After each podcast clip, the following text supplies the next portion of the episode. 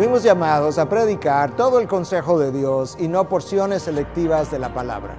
En nuestros días es muy común escuchar un predicador ir de una porción de la palabra a otra porción de la palabra, a otra porción de la palabra, siempre buscando aquellos pasajes que bendicen a la congregación, pero evitando de manera intencional aquellos pasajes que confrontan el pecado en el corazón de la misma congregación. Nosotros no ayudamos a los discípulos de Cristo a crecer, a madurar a la imagen de Cristo cuando ellos nunca son confrontados con aquellos pasajes que fueron revelados por Dios justamente para limpiar la mente y el corazón de la vida de aquellos por quienes su Hijo murió.